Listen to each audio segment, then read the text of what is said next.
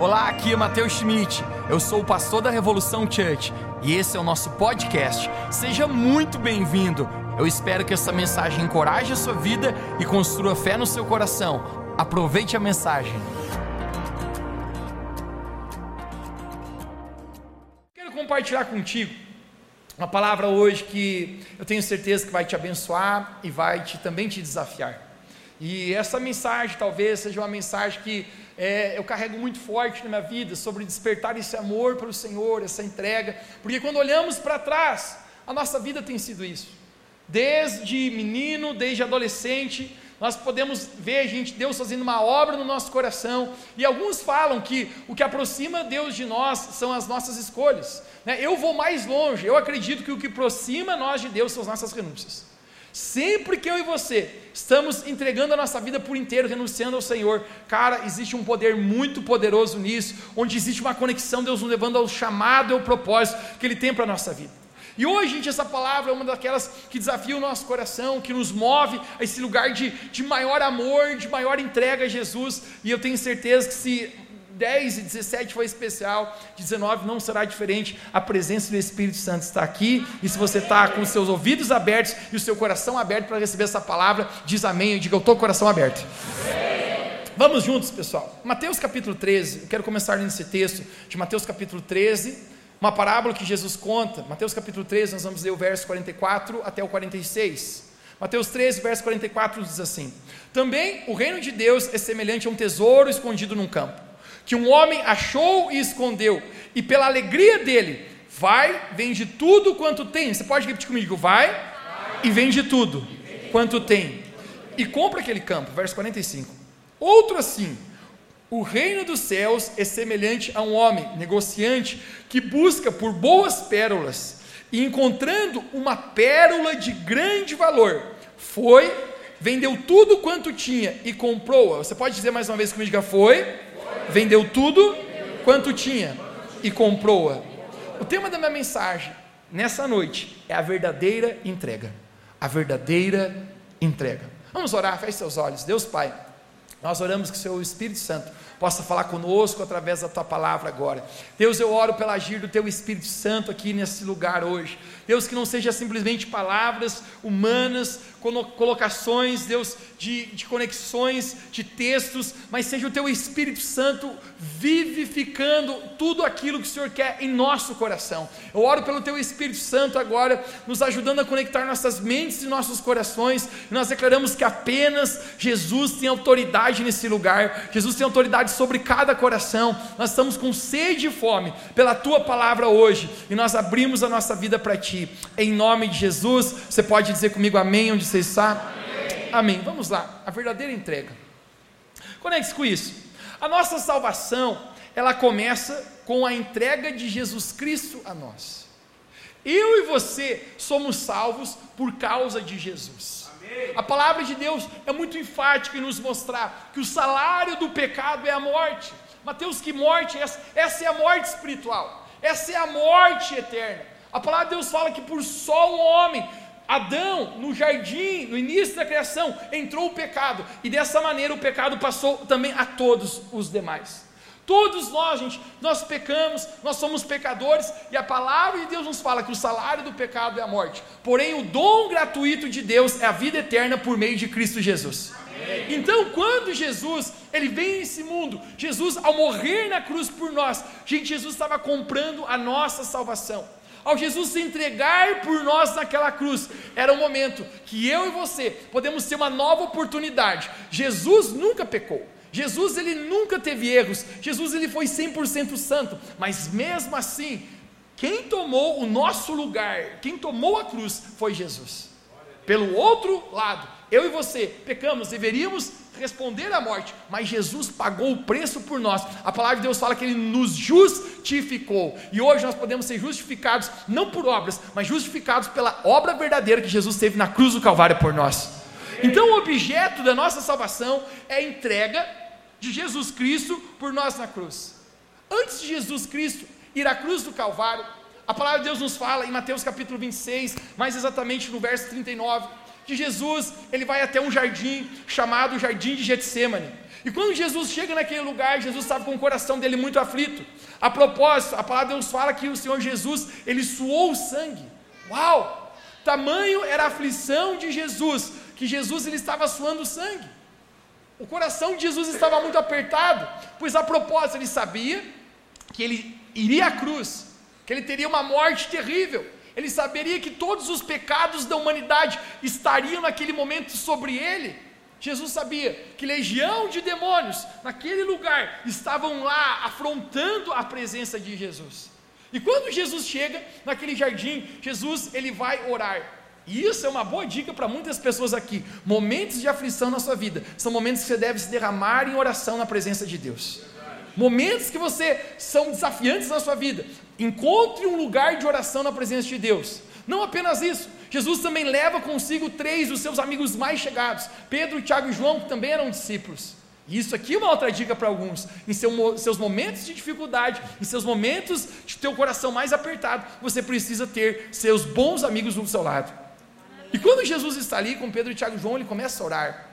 E a oração de Jesus no jardim do Getsemane, narrada para nós em Mateus capítulo 26, é exatamente essa oração. Ele diz: Deus, se possível, afasta de mim esse cálice de dor. Quando Jesus fala esse cálice de dor, eu não tenho tempo para construir todos os versos bíblicos para você, mas sempre que a Bíblia fala a respeito de cálice, não está falando de algo bom. Várias vezes nós encontramos na Bíblia a menção de cálice de dor, o cálice da ira de Deus. Cálice não é uma coisa boa. E Jesus está dizendo: se for possível, Deus, afaste de mim esse cálice de dor.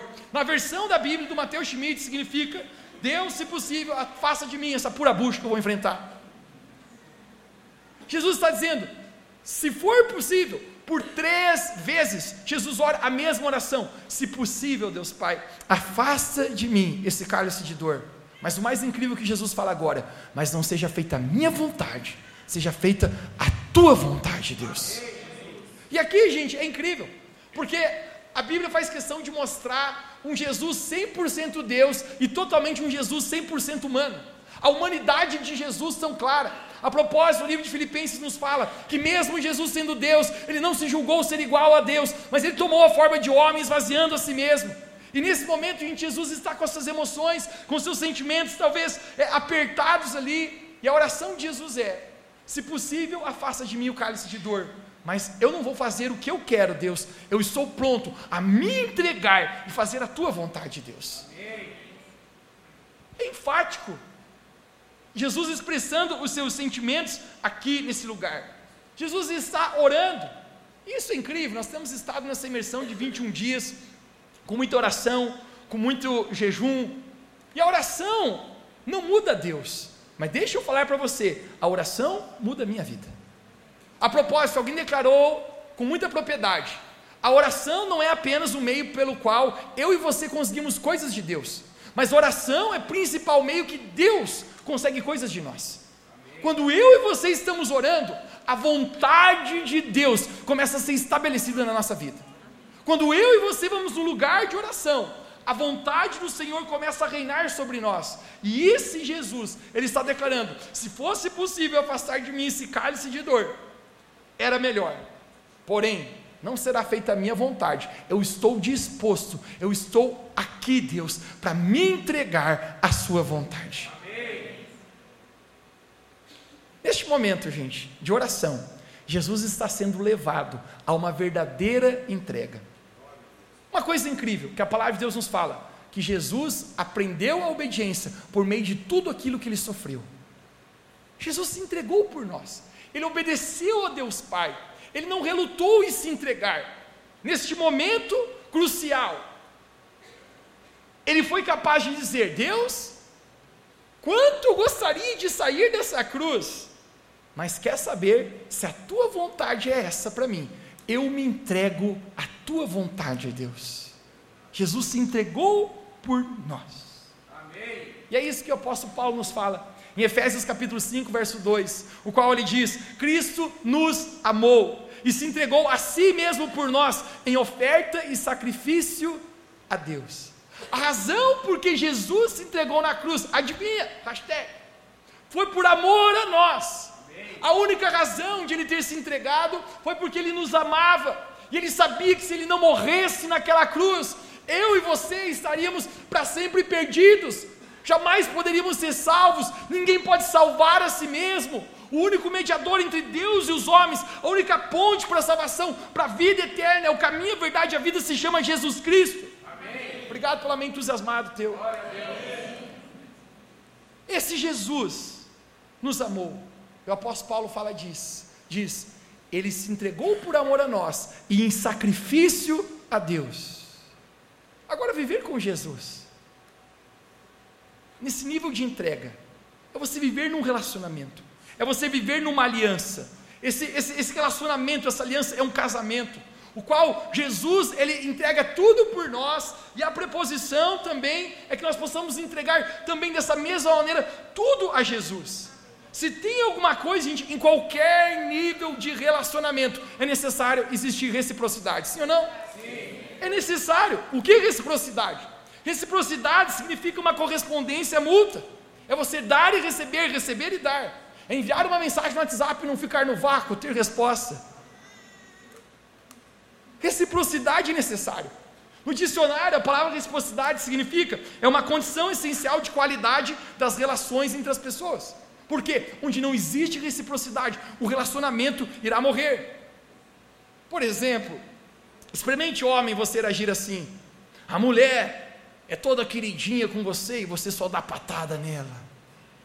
Experimente, homem, você agir dessa maneira. A mulher diz: Eu te amo, meu amor. Você só diz, também. Experimente, você, homem, a mulher convidando você para coisas importantes para ela, e você apenas sentado no sofá vendo o jogo do Vasco da Gama. Qual será o nome do filme desse relacionamento? Deixado para trás. Experimente você, mulher. O seu marido todo arrumadinho, Nicolas Cagezinho ali e você esgadeado sem se arrumar. Experimente você, mulher, seu homem dedicado, trabalhando duro, colocando de colher e você tirando de pá. O seu homem um cavaleiro e você desrespeitando, não sendo submissa às, às ideias e às direções dele. Qual será o nome do filme desse relacionamento? Um abraço para quem fica. Necessário é reciprocidade. Alguém diga comigo hoje, reciprocidade. Da mesma maneira, gente, que qualquer nível de relacionamento é necessária essa devolução, essa reciprocidade. Gente, por que, que nós achamos muitas vezes que com o Senhor Jesus nós podemos agir e nos entregar de qualquer maneira?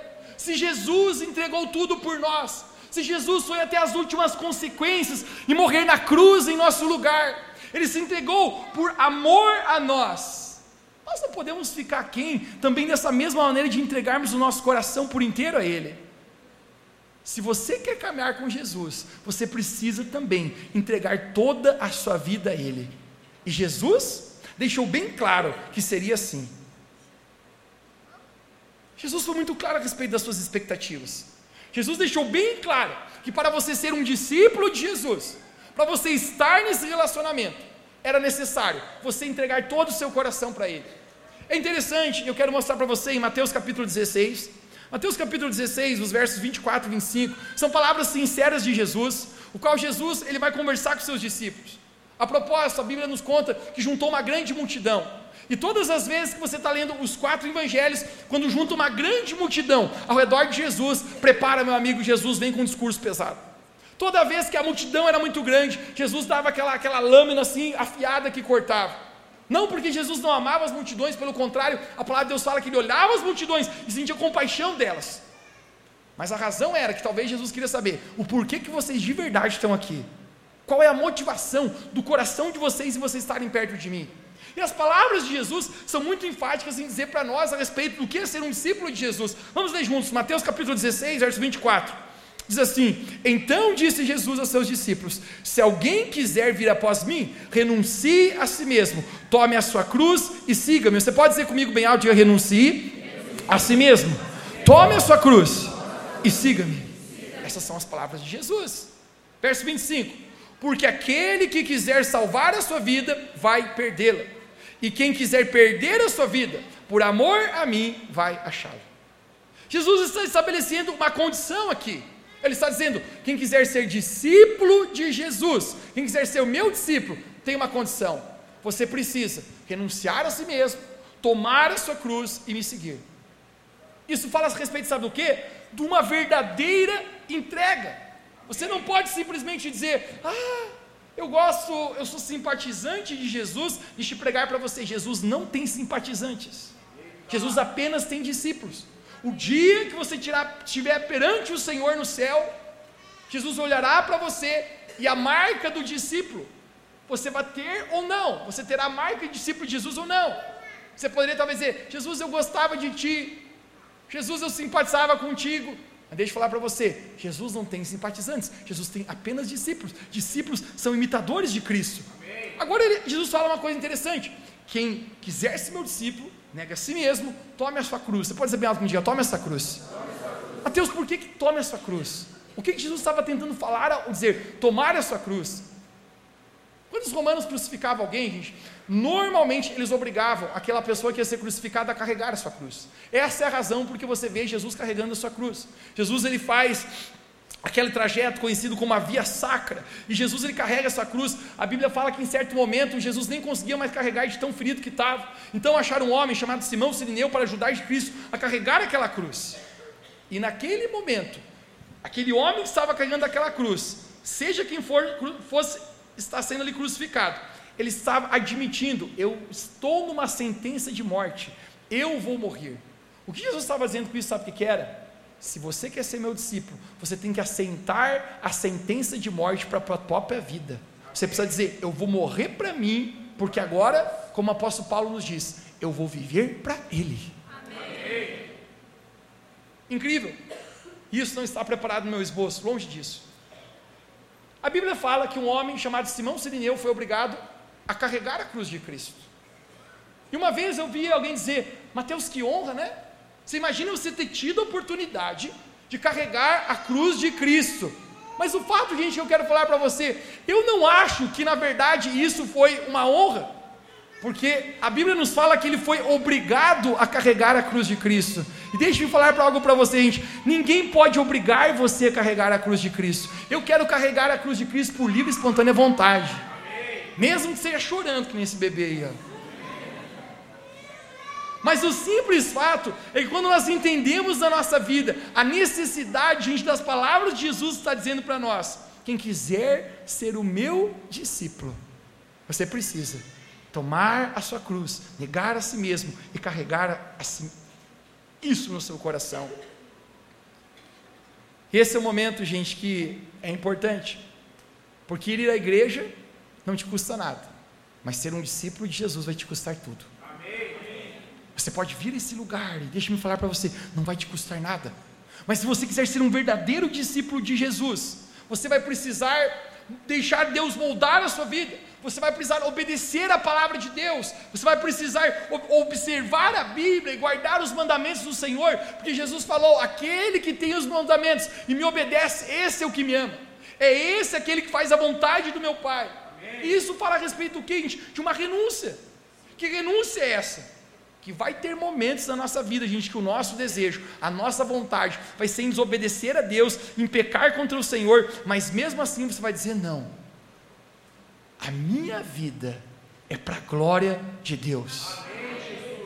O apóstolo Paulo fala isso de maneira tão incrível em Gálatas capítulo 2, no verso 20.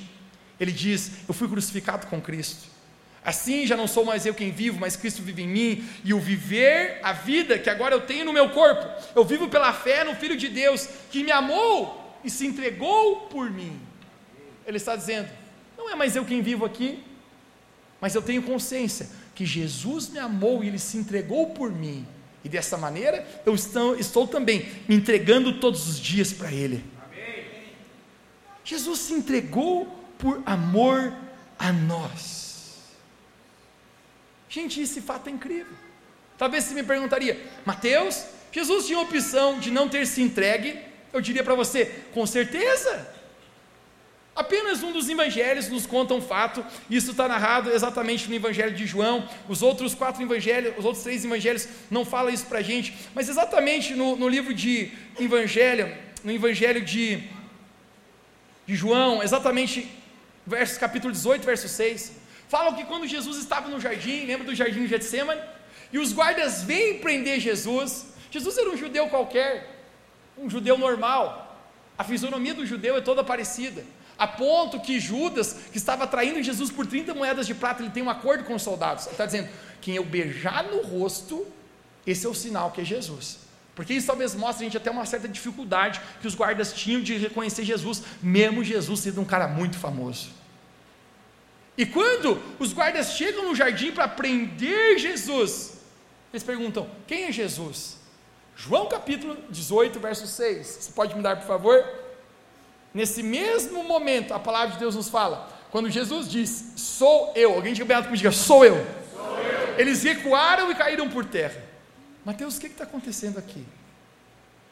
Você se lembra? Vamos voltar para o Velho Testamento. Velho Testamento. Moisés, Moisés. Moisés está no deserto, ele vê um arbusto, uma árvore pegando fogo, mas pegava fogo e não se consumia. Aquilo chamou a atenção de Moisés. E quando ele está chegando perante aquele arbusto, aquela árvore, Deus fala: Tira as suas sandálias, Moisés, porque o lugar que você está pisando é santo. Moisés então tira as suas sandálias e ele pergunta: Quem és tu, Senhor? E Deus fala: Eu sou o que sou. A Bíblia nos fala, gente, que é impossível um homem estar e ver a glória de Deus e permanecer vivo nessa terra. Se Deus se manifestasse na sua vida, com toda a sua glória, gente, você seria consumido como matéria, como um buraco negro, você desapareceria nesse mesmo momento de tamanho que é a glória de Deus. E a minha teoria para isso aqui é interessante, que nesse momento Jesus diz, sou eu, me dê o verso mais uma vez, 18, verso 6, João. Quando ele diz, sou eu, eu acredito, gente, que Jesus, por um momento, ele deixa transcender a sua glória. E quando a glória de Jesus brilha, novamente, eles recuaram e caíram por terra. Algumas versões dizem, caíram como mortos. Você sabe por quê? Porque ninguém pode permanecer na glória de Deus e ainda se manter de pé. Uau! Mas Jesus imediatamente ele, ele entende. Pois é, eu podia matar tudo essa tigrada aí, né? Mas você lembra a oração de Jesus? Se possível, faça de mim esse cálice de dor, mas não seja feita a minha vontade, mas a tua vontade, Deus. Pode baixar a glória de novo aí, anjo. Os soldados se levantam e prendem Jesus. Gente, Jesus se entregou por amor a nós. Agora, quando começamos a pensar nesse nível de entrega do próprio Senhor Jesus, nós entendemos que é necessário existir essa devolução de amor, essa devolução de entrega, onde literalmente nós começamos a entrar nesse, nesse relacionamento, onde nós começamos a entregar tudo que somos, tudo que temos ao Senhor Jesus e tomamos a nossa cruz, renunciamos a nós mesmos, e isso muitas vezes custa algo a nós. Deixe-me pregar para você, gente. Seguir Jesus é uma decisão de deixar tudo. Seguir Jesus é uma decisão de abrir mão de tudo, da sua própria vida. Mas você deixa tudo para ganhar tudo. Amém. Você deixa tudo, mas você ganha tudo. E esse é o momento que eu diria para você: quanto custa o reino de Deus? Segundo Jesus, custa tudo. Mateus Jesus falou nessas palavras, não exatamente assim, mas eu quero mostrar para você. Em Mateus capítulo 13, verso 44, vamos ler a parábola que Jesus fala a respeito do reino de Deus. Mateus capítulo 13, 44, Jesus fala, nós acabamos de ler. Também o reino de Deus é semelhante a um tesouro escondido. Você pode dizer bem alto comigo agora, diga tesouro escondido. Tesouro escondido. Num campo que ou um homem achou e escondeu, e pela alegria dele, vai, vende tudo que tem e compra aquele campo. Verso 45. Outro assim, o reino dos céus é semelhante a um homem, negociante, que busca por boas pérolas. Encontrando uma pérola de grande valor, você pode dizer comigo uma pérola de grande valor, foi vendeu tudo quanto tinha e comprou-a. Sabe o que Jesus está tentando falar aqui? Gente, entenda a parábola de Jesus. O reino de Deus é um homem que ele encontra um tesouro num campo. Esse tesouro vale muito. Esse tesouro é muito precioso. Eu quero que você adivinhe o que, que esse tesouro. Esse tesouro se chama Jesus. Esse tesouro se chama a presença de Deus, um relacionamento de intimidade com Deus. É o maior tesouro que você pode ter nessa vida. Quando ele encontra esse tesouro, conecte-se. Ele vai e vende tudo quanto tem. Em outras palavras, está dizendo: o resto que eu tinha, o resto que tinha valor para mim, as coisas que eu gostava, a vida que eu estava acostumado, eu vendo tudo isso, porque a fim de que eu seja capaz de ter esse tesouro na minha vida. Jesus continua: o reino de Deus é comparado a um negociante de boas pérolas. E esse homem encontra uma pérola de grande valor. Então, novamente, ele vai, vende tudo o que tem, a fim de seja capaz de adquirir esta pérola. Essa pérola de grande valor, novamente, é Jesus, é a presença de Deus, é a nova vida que Deus tem para nós. Mas esse é o momento que eu declaro para você, gente. Você não tem como ter o tesouro de grande valor, a grande pérola de grande valor e manter ainda o que você tinha antes. Mateus, explica para nós, literalmente, o que você está tentando dizer. Você precisa calcular essa troca. Ele calcula, antes da minha vida, isso tinha valor. Os prazeres desse mundo, amava as riquezas desse mundo, amava as baladinhas, os traguinhos, as ficadinhas, as coisinhas erradas. E agora que você encontra esse tesouro, essa pérola, você faz uma troca. Hashtag, não tem como ter os dois. Você deixa a velha vida, você deixa aquelas coisas que normalmente você ainda gostava. Algum tempo atrás, uma garota falou para mim: Mateus, antes de eu conhecer Jesus, pense em alguém que gostava de uma baladinha. Ela falou: Meu negócio, eu gostava de balada. Chegava sexta, sábado, meu pé começava a coçar aqui. E ela falou para mim: quando Jesus me encontrou, algo dentro do meu coração começou a mudar. Amém. E ela falou: a última vez que eu fui numa balada, eu me senti um peixe fora da água. Porque eu apenas sentia, esse não é mais o meu lugar, eu não amo mais isso. Por quê? Porque agora eu encontrei o verdadeiro tesouro, eu encontrei a verdadeira pérola de grande valor. O apóstolo Paulo fala em Filipenses capítulo 3, mais ou menos dessa maneira: para mim, aquilo que uma vez era lucro se tornou perda, pela excelência do conhecimento de Cristo Senhor, o meu Senhor, pelo qual também sofri a perda de todas as coisas. Eu estou um veneno hoje, mano. O fato é que Jesus nos chama a essa entrega. Se você quiser ser um discípulo de Jesus, você precisa se entregar por inteiro ao Senhor. alguém está aqui, pode dizer um amém aqui nesse lugar? Você está recebendo a palavra de Deus? E Jesus, ele vai mais longe. Jesus fala: calcule, calcule o preço. Antes de você quiser ser meu discípulo, calcule se você está disposto a essa decisão. E Jesus contou outra parábola. Em Lucas capítulo 14, Jesus fala: Nenhum homem começa a construir uma torre sem primeiro calcular se ele tem finanças suficientes para terminar essa torre. Porque se ele não tiver, a torre vai parar na metade e hashtag vai ser um fiasco. Vai ficar inacabada a obra.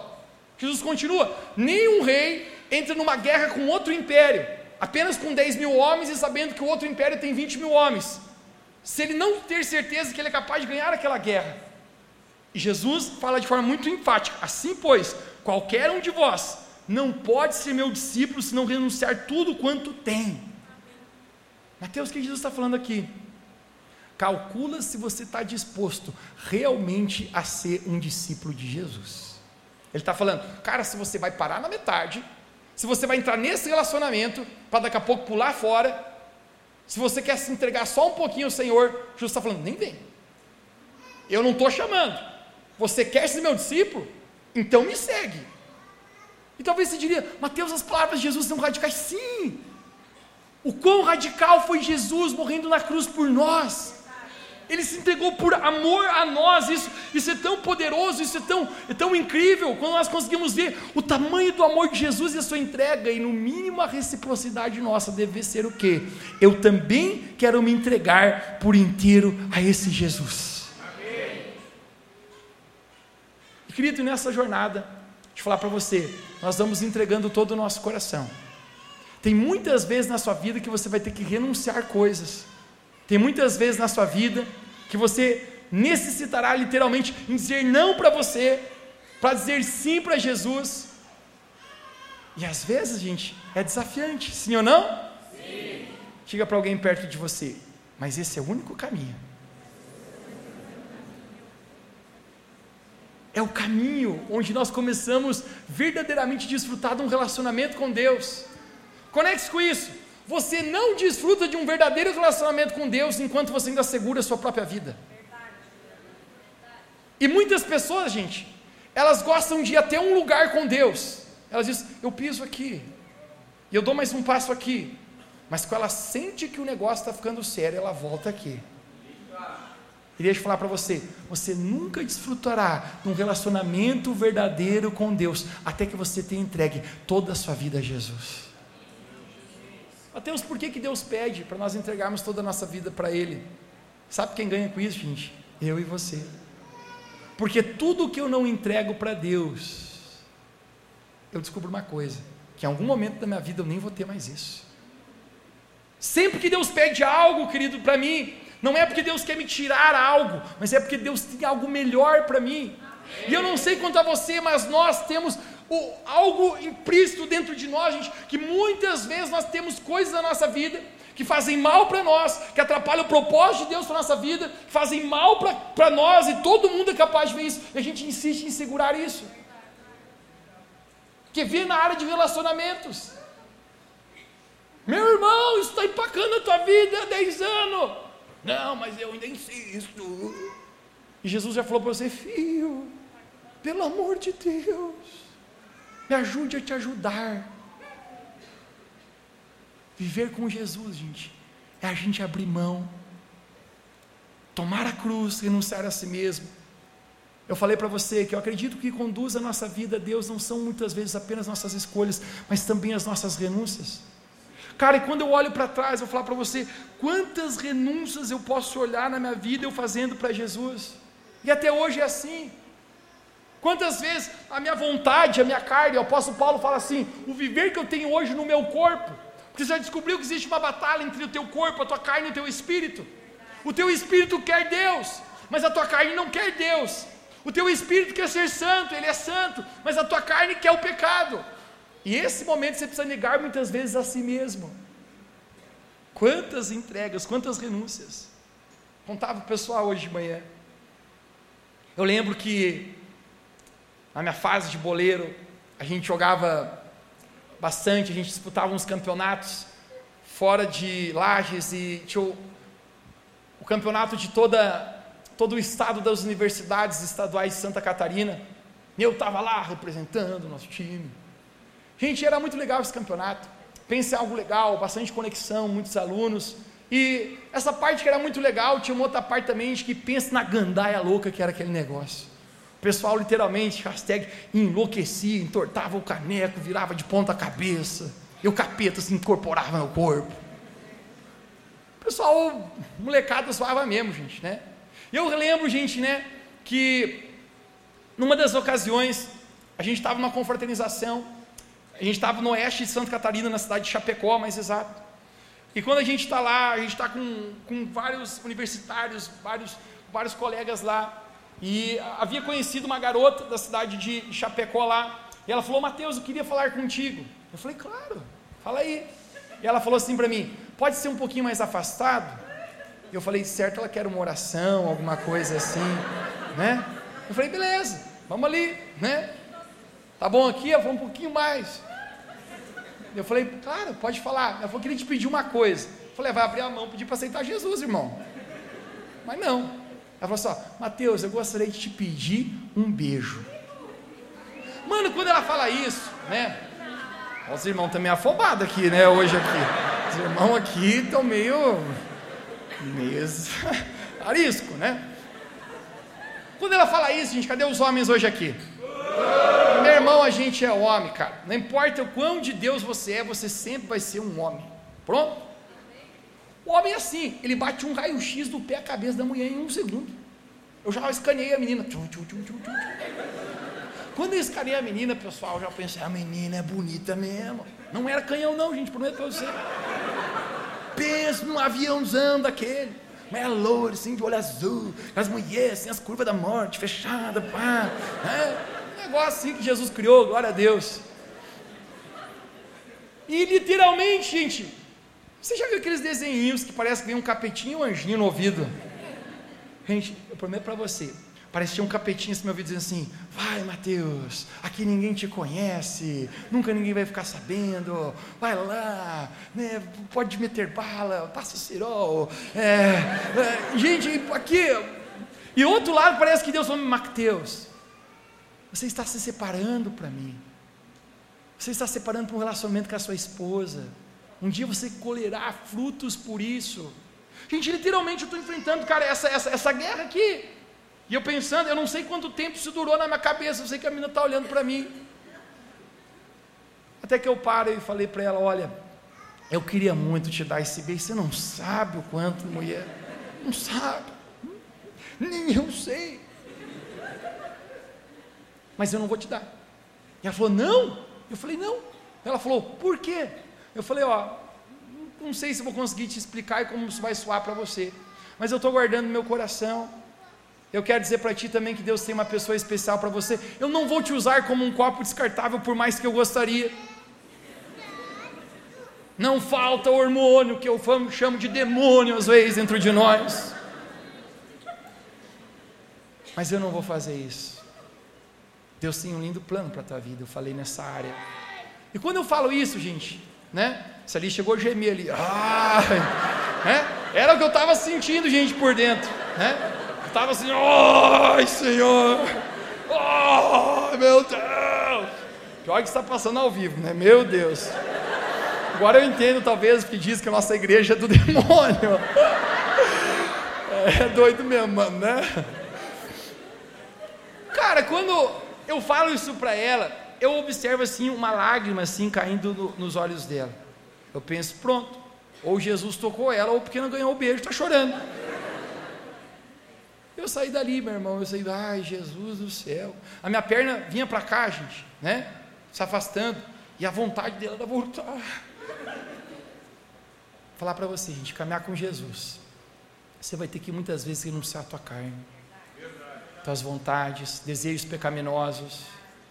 Porque só vive uma vida completa e feliz quem de verdade é uma pessoa santa para o Senhor. O pecado vai te escravizar e vai fazer você viver uma vida infeliz nessa terra, cara. Jesus falou: Conhecereis a verdade, a verdade vos libertará. Apenas alguém que vive a verdade, chamada Jesus, é alguém verdadeiramente livre. Amém. E Jesus está dizendo muito claro para os seus discípulos: Gente, quem quer ser meu discípulo? Se você quer topar esse negócio de caminhar comigo, você vai ter que entender que é algo sério. É da mesma entrega que eu dei, você vai também ter que dar. E aí as palavras de Jesus agora, essa sentença é incrível, vai ficar legal essa mensagem ainda mais do que você imagina. Em Mateus capítulo 16, verso 25, Jesus narra essas palavras, o qual eu preciso que você conecte muito forte nisso agora, que é o desfecho nosso. Jesus ele fala: "Porque aquele que quiser salvar a sua vida, vai perdê-la". Então você pode dizer bem alto comigo: quem quiser salvar vai perdê-la. Continua. E quem quiser perder a sua vida por amor de mim, vai salvá-la. Quem quiser perder por amor de mim, vai? Salvar. Quem quiser salvar, vai? Perder. E quem quiser salvar, vai? Perder. Vocês não estão muito espertos. Mas eu também fiz um trocadilho, né? Eu, eu, eu bacalhei com você. Jesus está dizendo: quem quiser salvar, vai perder. Quem quiser perder, vai salvar. Sabe o que acontece, gente? Os discípulos vão aprender uma lição aqui, que o negócio não vai ser nada bom. No jardim, gente, quando Jesus está lá, volte aqui agora, e os guardas vão prender Jesus, nos é enfático a Bíblia falar que Pedro teve uma atitude, talvez impulsiva, talvez porque Pedro era pavio curto, Pedro era aquele cara, é, talvez sanguíneo, que sempre rápido respondia, rápido tinha uma palavra, ele pega uma espada rápido, gente, e ele corta a orelha de um homem chamado Malco, um soldado. Um tempo atrás ele falou para mim, Mateus, por que, que será que Pedro cortou a orelha do cara? Gente, eu tenho comigo que Pedro nunca queria ter cortado a orelha, Pedro mirou na jugular. Pedro queria decepar a cabeça do cara. Mas às vezes o cara fez um matrix aqui e pegou na orelha. Mas sabe o que é mais incrível? Jesus pega a orelha do cara e cura. Mano, eu fico pensando, Pedro pensando assim, cara, era um a menos. Jesus cura o cara. Mas Jesus fala, Pedro, guarde a tua espada. Porque quem vive pela espada vai ter que vai morrer pela espada. Nós não vivemos pela espada, Pedro. Nós vivemos a nossa bandeira é o amor. Amém. A nossa bandeira é a paz. E quando Pedro vê esse negócio, não só Pedro, gente, mas todo mundo arrasta o pé e corre, vaza, bro. Todo mundo amarela. Quando os guardas prendem Jesus, gente, aquele esculhambal, gente correndo para um lado, gente correndo para outro, todo mundo sai correndo. Apenas o Evangelho de Marcos nos, nos conta algo interessante. Porque fora os doze discípulos que Jesus estavam ali, existiam outros seguidores também eram discípulos de Jesus, não apóstolos, mas também discípulos. E apenas o Evangelho de Marcos nos conta um fato interessante, que nessa corrida do pessoal, quando prende Jesus, teve um camarada que chegou a correr pelado. Para salvar a sua própria vida, ele corre pelado. Mateus, qual é a teoria tua novamente para isso? Gente, quem aqui quando criança já brincou de pega-pega, bicho, essas coisas aí? Você estava no colégio, você estava no lugar com teus amiguinhos brincando, você tem uma jaqueta nas suas costas, você está correndo, de repente o um camarada lá e pegava a tua jaqueta, sim ou não? Você deixava a jaqueta e dizia, não me pegou não.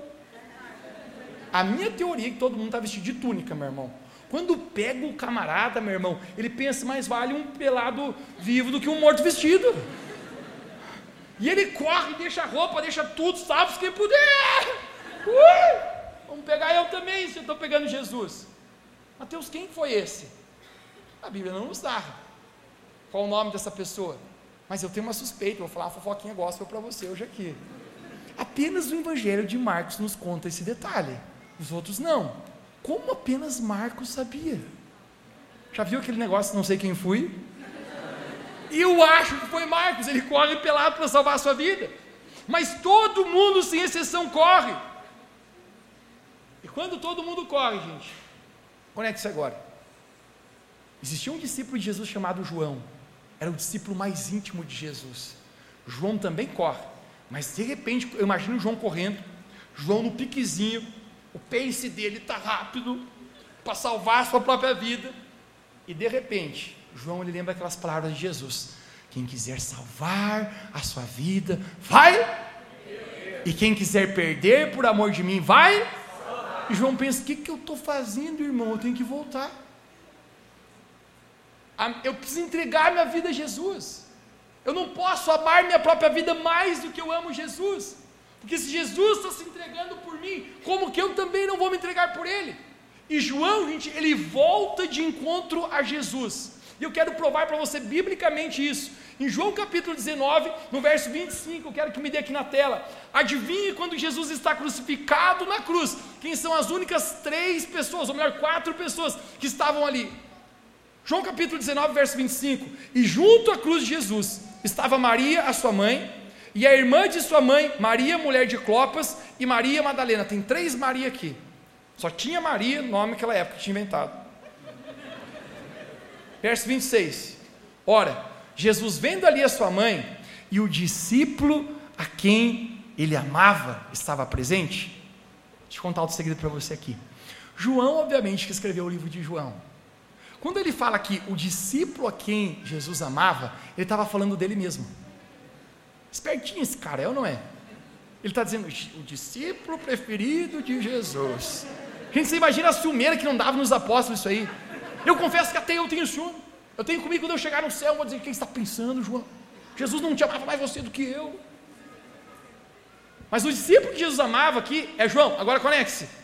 Estava presente. Disse a sua mãe, Maria, mulher, eis aqui o teu filho, e filho, eis aqui a tua mãe. João estava presente, gente. João não correu, João voltou, ele foi o único dos doze discípulos que voltou. E aonde estão os outros discípulos? tentando salvar a sua vida, tentando se manter vivo, tentando não se entregar ao Senhor. Onde está Pedro? Você lembra de Pedro que havia jurado amor por Jesus, que havia dito na mesa da Santa Ceia: Jesus, eu estou pronto, se preciso for, para dar a vida por ti. Jesus mesmo tinha dado uma piscadinha para ele: você não sabe de nada, inocente. Antes que o galo canta três vezes, você me nega três vezes. Ele falou: de maneira nenhuma, eu estou pronto para dar vida por ti, Jesus. Onde está Pedro? Pedro está fugindo, tentando salvar a sua própria vida. Coloque o vídeo na velocidade 2 do YouTube, vamos passar a história. Jesus ele morre, ao terceiro dia, Jesus ressuscitou. Pedro, junto com os dois filhos de Zebedeu, estão pescando, que isso é uma conotação dizendo: a gente abandonou a vida com Deus, a gente abandonou a vida com Jesus, a gente vai voltar à velha vida, porque Pedro era pescador antes e agora está dizendo: estou voltando a fazer a mesma coisa que eu fazia antes. Para mim deu esse negócio, eu já fraquejei com o Senhor. E Jesus, gente, ao ressuscitar, cedinho da manhã, ao nascer do sol, Jesus vai à praia, exatamente onde Pedro com outros discípulos estão pescando. Quando Pedro vê Jesus, ele pula na água, ele nada até a praia, e adivinha o que Jesus havia feito para Pedro? Jesus tinha uma fogueira preparada para Pedro. Jesus tinha pão e peixe. Jesus preparou um breakfast, um café da manhã para Pedro. Ele diz: Pedro, senta aqui. Eu preciso conversar com você. Eu fico imaginando Pedro com a cabeça baixa, pensando: não tenho nem coragem de olhar nos olhos do mestre depois do papelão que eu fiz. E as palavras de Jesus, gente, são incríveis. Jesus pergunta para Pedro: João capítulo 21, isso. Talvez o capítulo preferido da Bíblia, meu. Jesus diz: Pedro, tu me amas? Quando Jesus pergunta se ele amava, essa palavra amor, eu preciso explicar algo para você hoje aqui. O nosso vocabulário português existe apenas uma tradução, apenas uma palavra usada para amor. Amor é amor. Pronto. A palavra grega, a Bíblia foi escrita na sua maioria no, em grego e aramaico. A palavra grega para amor, o qual o, o manuscrito original foi escrito, existe três palavras no grego para amor. O primeiro amor é ágape, o segundo amor é filéu, o terceiro amor é eros. O amor ágape, esse amor perfeito, esse amor de todo o coração, esse amor de uma entrega total.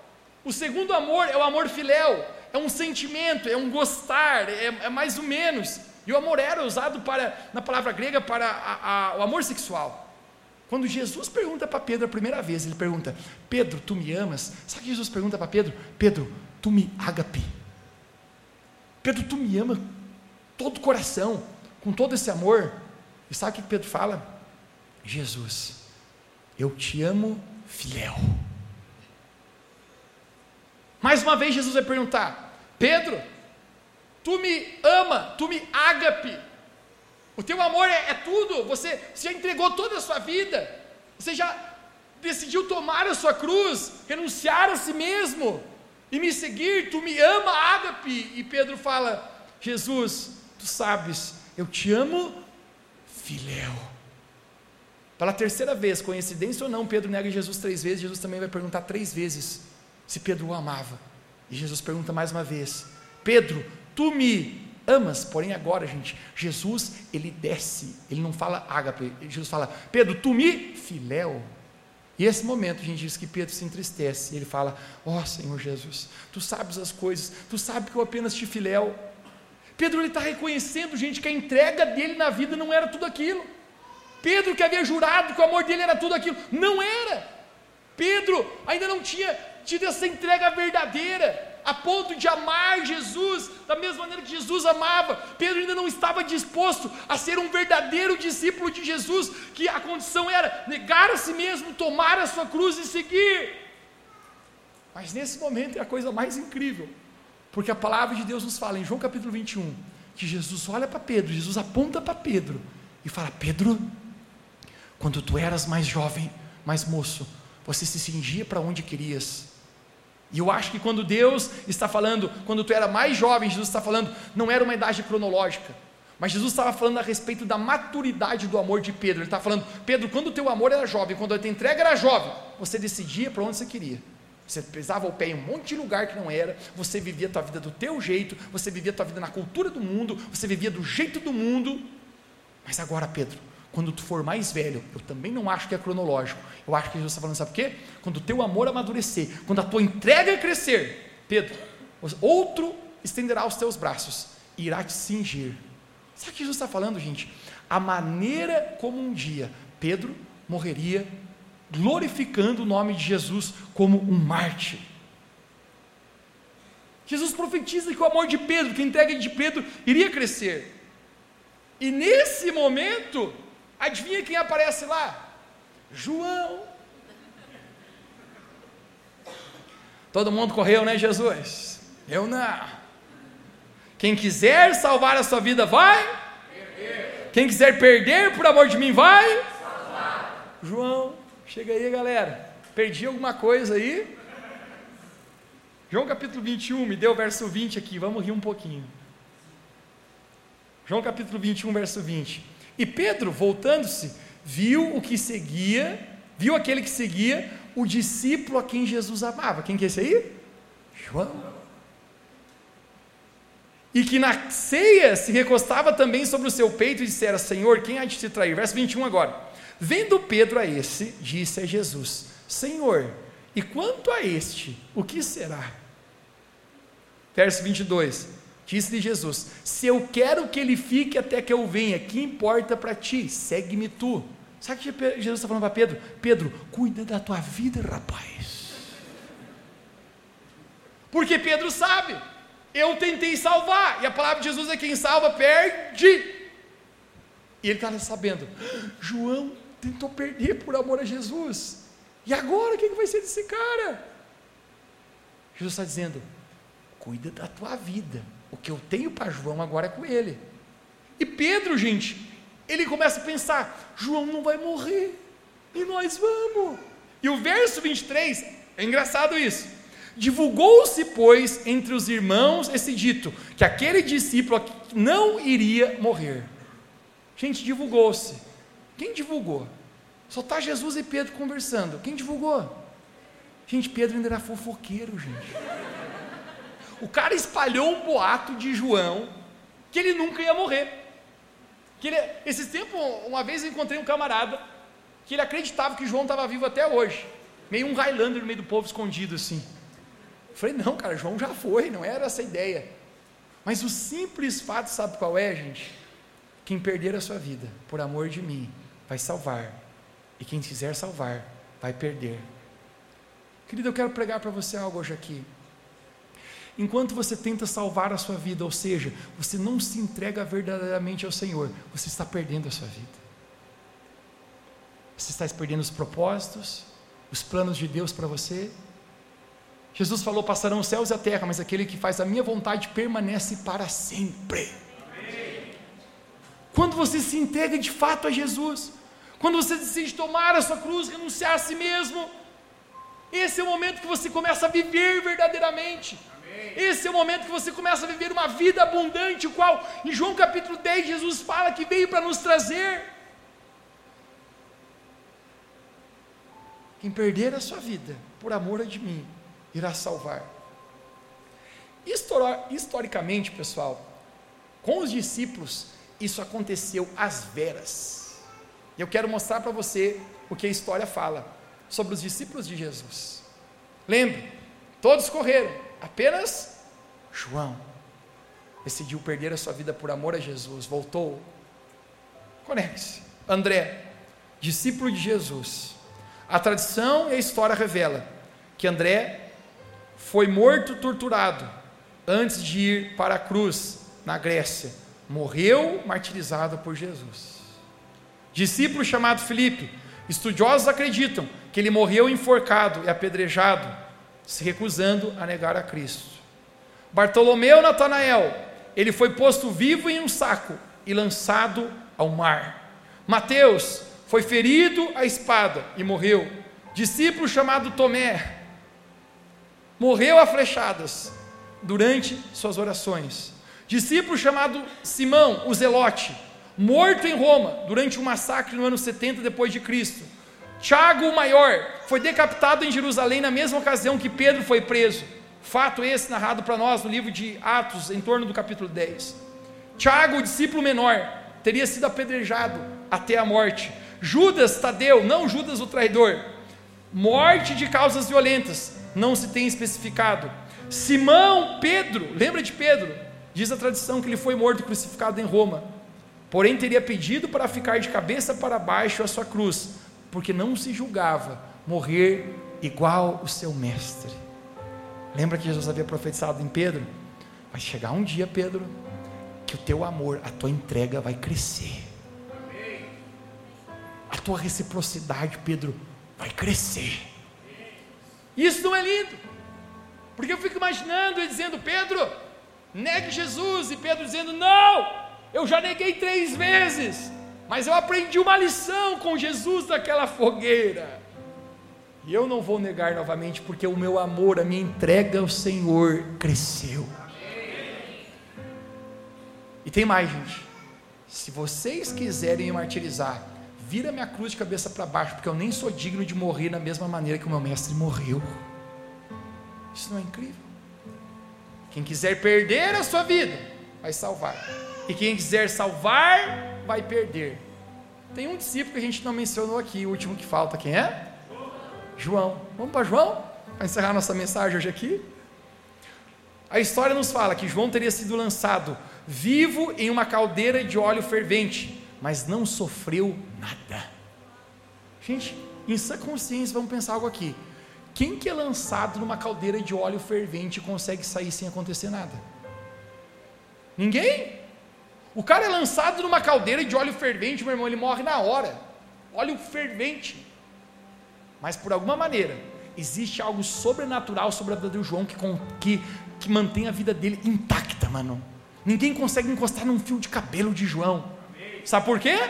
Porque quem quiser perder a sua vida por amor a mim, vai salvar. Ninguém consegue matar João. Você sabe por que ninguém consegue matar João? Quem é que pode matar um homem que já está morto? João já estava morto para ele mesmo, gente. A vida dele era para a glória de Deus. É como o apóstolo Paulo falou: Eu estou crucificado com Cristo, eu já estou morto para o meu eu, eu vivo no meu corpo para a glória de Deus, eu sou um sacrifício vivo ao Senhor. E pelo fato de ninguém conseguir matar João, adivinhe? Se a gente não pode com ele, vamos dar outro jeito, porque matar não tem jeito. Eles exilam João numa ilha chamada Pátimos. E naquele lugar, o próprio Jesus aparece para ele e dá toda a revelação do final dos tempos, a Bíblia é conhecida como o livro de Apocalipse. Acredite-se que João morreu em torno dos 100 anos de idade, de causas naturais, eu acho que dormindo e nem sentiu. De repente, quando ele abre os, os olhos, ele está na presença de Jesus e os anjos. E a palavra que diz é: quem quiser perder a sua vida por amor de mim, esse a achará. Cara, isso é muito forte. Porque eu não sei se você consegue sentir. Cara, eu sinto no meu coração Jesus chamando a gente a essa entrega. Amém. A uma verdadeira entrega.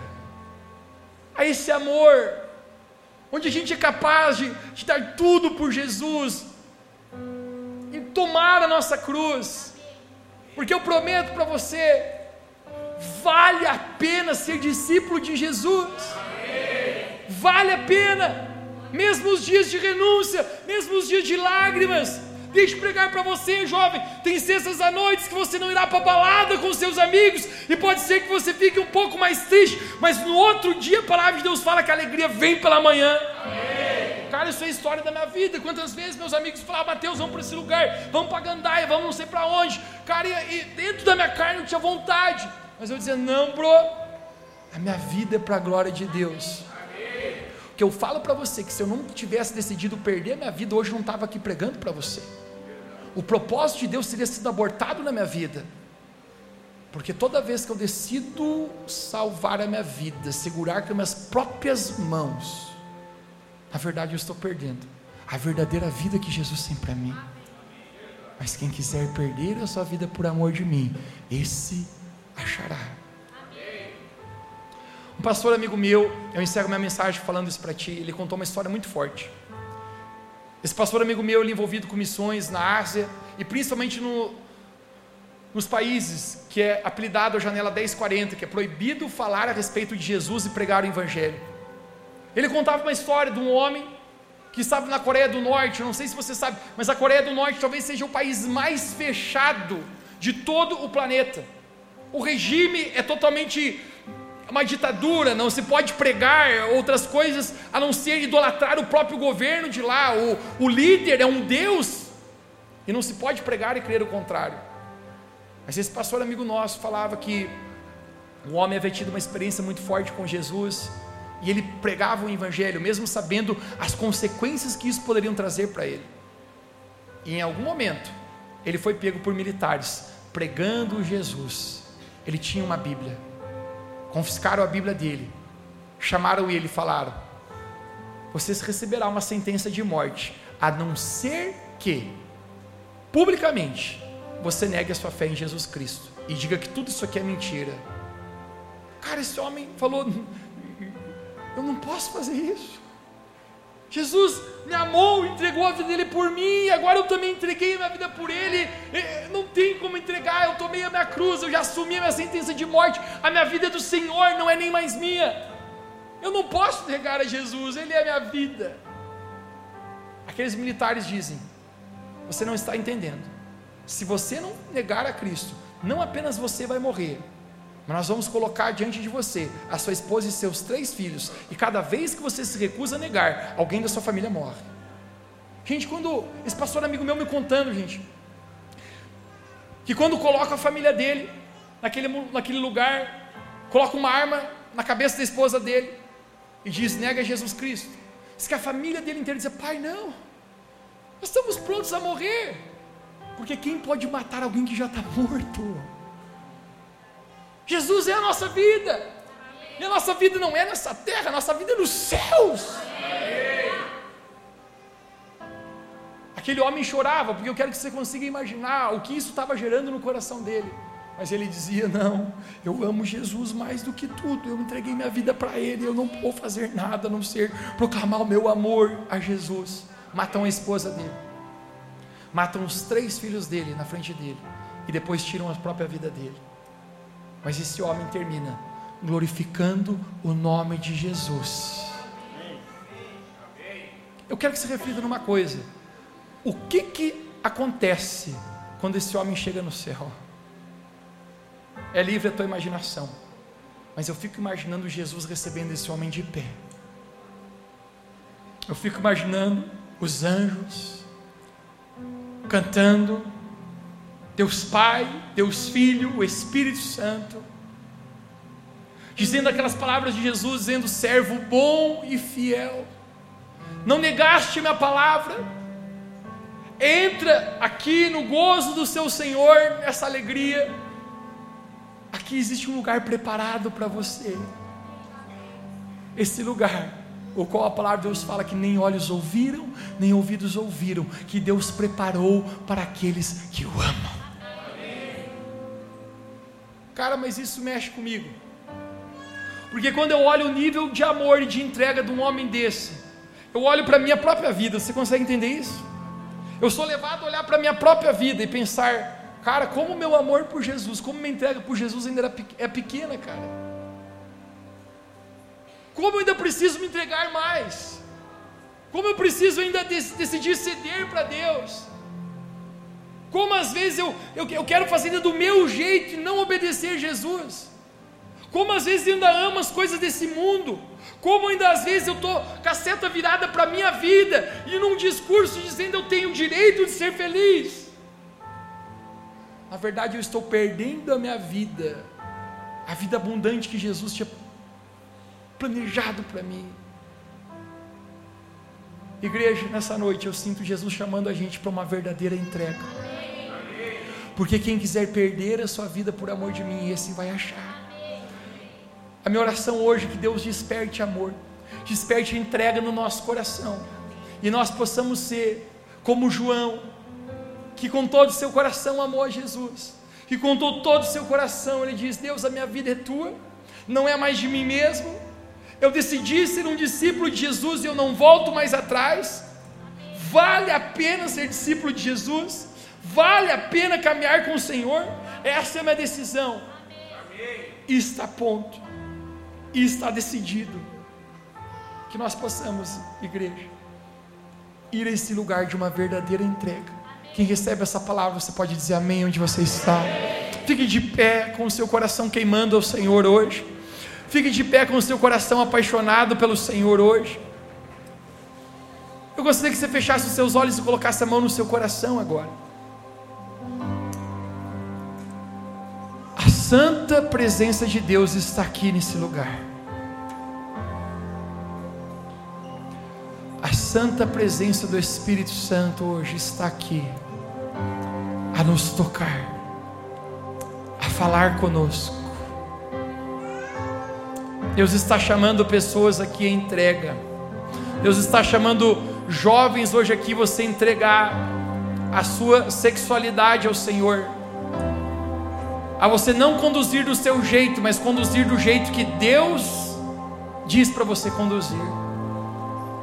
Deus está chamando alguns aqui a santidade, a pureza, a esse amor verdadeiro, a essa entrega verdadeira.